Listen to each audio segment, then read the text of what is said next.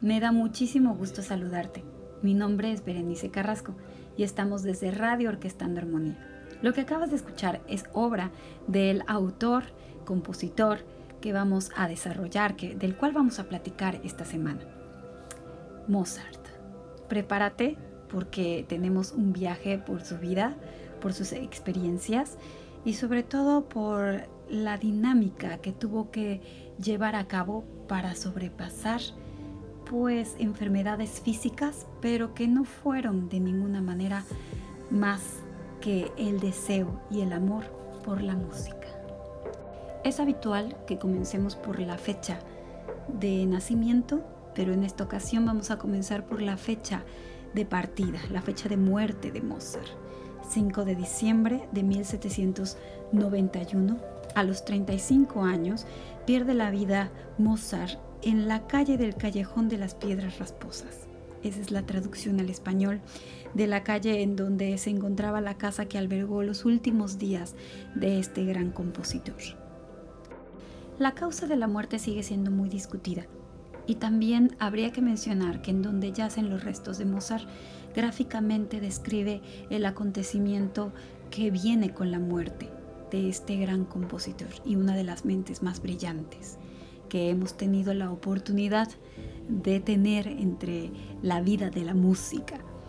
Eh, ahí, en donde yacen los restos de nuestro compositor, está una columna trozada a la mitad, cortada a la mitad, justamente en representación gráfica de lo que significaba haber perdido a este compositor a tan corta edad, cuando a lo mejor en la época la expectativa de vida pues era mucho mayor. De hecho, por ejemplo, eh, su hermana, la única que le sobrevive, vivió eh, bastante más años, al igual, por ejemplo, que sus propios hijos.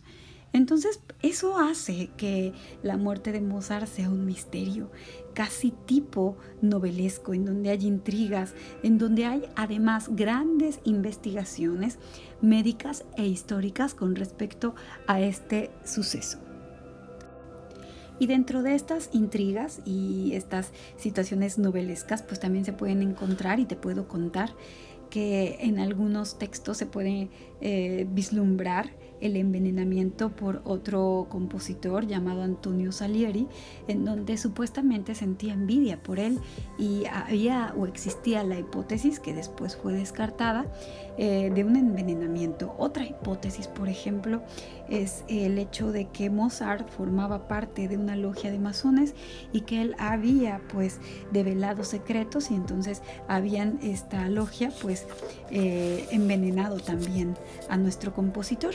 Y bueno, eh, hay muchísimas otras fuentes que relatan y tratan de encontrar pues los padecimientos que pudieron haber llevado a la muerte a nuestro compositor. Pero vamos a hablar un poco más desde la perspectiva de, su vida, de todo lo que tuvo que sobrepasar, sobre todo médicamente, sobre todo eh, su cuerpo, todo lo que tuvo que de alguna manera soportar con las largas giras que llevaba eh, con su padre en un principio y después con su madre. Entonces, pues hay una nota muy interesante que te voy a compartir a continuación. Mozart nace el 27 de enero de 1756 en Salzburgo. Y un dato interesante es que si nosotros le preguntáramos a Mozart hasta qué escolaridad eh, tiene, eh, Mozart nos diría que no tuvo en realidad nunca una escolaridad eh, formal. Realmente su gran maestro fue su padre, Leopold Mozart quien era un gran pedagogo de música y tenía, por ejemplo, eh, un libro de cómo interpretar el violín y fue quien se encargó básicamente de refinar toda la educación que nuestro compositor pudo haber poseído, desde hablar alemán, francés e italiano. El padre de Mozart era el compositor de cámara de la corte de Leopoldo II, emperador de Austria. Y Mozart tenía una hermana que justamente vivió hasta los 78 años. Por eso extraña tanto la repentina partida, muerte, de nuestro compositor. Mozart tuvo dos hijos.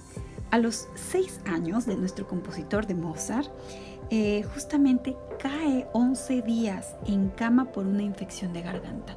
Y a partir de ahí empieza una dinámica constante de lucha con respecto a algunas enfermedades que si bien lo mandaban fuertemente a reposo, nunca fueron suficientemente fuertes para que él dejara su pasión, la composición y la interpretación de música. Una de las anécdotas que podemos recorrer en la vida de Mozart es un viaje al palacio en Viena eh, frente a la emperatriz de María Teresa, en donde Mozart interpreta de manera bastante eh, genial el piano. Y entonces, eh, cuando termina de tocar el piano, justamente el pequeño Mozart tropieza y lo auxilia la archiduquesa María Antonieta, quien años después perdería la cabeza en una guillotina en París. Mozart, el pequeño Mozart, le agradeció con un beso y con una prematura oferta de matrimonio. Podemos decir que es uno de los primeros acercamientos al sentimiento romántico que a lo mejor pudo haber tenido nuestro compositor. Otro dato curioso que podemos analizar de la vida de Mozart es la genialidad de nuestro compositor, llegando a una de las primeras, o más bien a las primeras revistas científicas, mediante un artículo en donde buscaban validar que Mozart efectivamente fuera un niño. O sea, era tan su genialidad que dudaban de que fuera un niño y pensaban que era un enano adulto. En dicha revista se narra el comportamiento de un niño que eh, montaba, por ejemplo, una escoba y que además se distraía con un gato. Eh, es la primera revista científica y justamente eh, aparece Mozart como destacado ya desde los primeros años de edad con esta genialidad para componer y para interpretar. Mozart inicia una larga gira en julio de 1763 Imagínate, posicionate en ese momento eh, de la historia, ¿no? No habían evidentemente autobuses ni toda la comodidad que tenemos hoy en día. Se viajaba en carrozas, se tenía una mala alimentación y se dormía en donde se podía. Imagínate el viaje de ir de Salzburgo hasta Londres, Berlín, París y Bolonia. Eso generaba en él un cansancio y también generó padecimientos muy fuertes en la garganta. Uno de ellos puede ser a los nueve años cuando su hermana enfermó de gravedad e incluso se pensaba que moría. Y Mozart eh, tuvo también síntomas semejantes y se llegó a temer también por su vida cuando tenía nueve años, tuvo delirios y perdió mucho peso. Eh, Mozart eh, creo que tuvo una salud muy, muy eh, delgada, muy eh, poco fortalecida, porque justamente se, se tenía que enfrentar a situaciones constantes de incomodidad en los viajes y estaba pues muy expuesto a dinámicas que a lo mejor para su edad no eran del todo pues las más adecuadas para un niño. Por ejemplo, otro dato importante sería cuando llega a los 11 años, eh, a las bodas de la archiduquesa de, Josefa con Fernando de Nápoles y a su papá se le ocurre que es muy buen momento para eh, mostrar el trabajo de sus hijos, pero se hospedan en la casa de un orfebre que tenía tres hijos enfermos de viruela. Imagínate esa situación. Evidentemente Mozart se contagia y por poco queda ciego. Durante la convalecencia aprendió a jugar billar y es un dato muy relevante porque a de ese momento hasta la vida adulta componía muchas de sus obras maestras justamente haciendo esa dinámica, jugando billar. Un dato también de la vida personal de Mozart es que fue rechazado por el amor de su vida por su estatura baja. Eh, nuestro compositor medía unos 52 metros y era de una complexión delgada. Eh, al ser rechazado pasa el tiempo y se casa con la hermana del amor de su vida. Eh, también esto, la estatura baja, totalmente compensada por ese oído absoluto, a pesar justamente de tener un defecto que era que la oreja izquierda era más grande, ancha y plana. A pesar de esto tenía un oído maravilloso y reconocía hasta una octava de tono. Por último, lo que quiero comentarte hacia el final de la vida de Mozart, el 20 de noviembre de 1791 se acostó en cama para no volver a levantarse.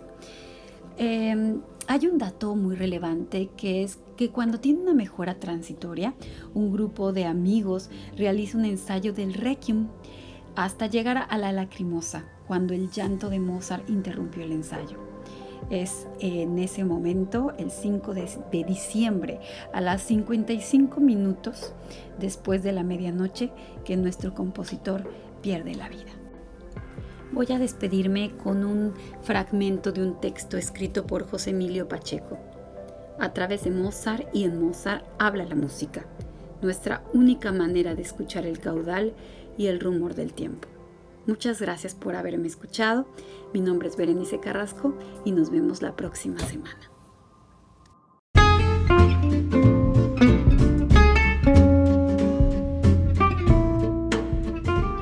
Radio Orquestando Armonía. Haciendo comunidad en Boca del Río.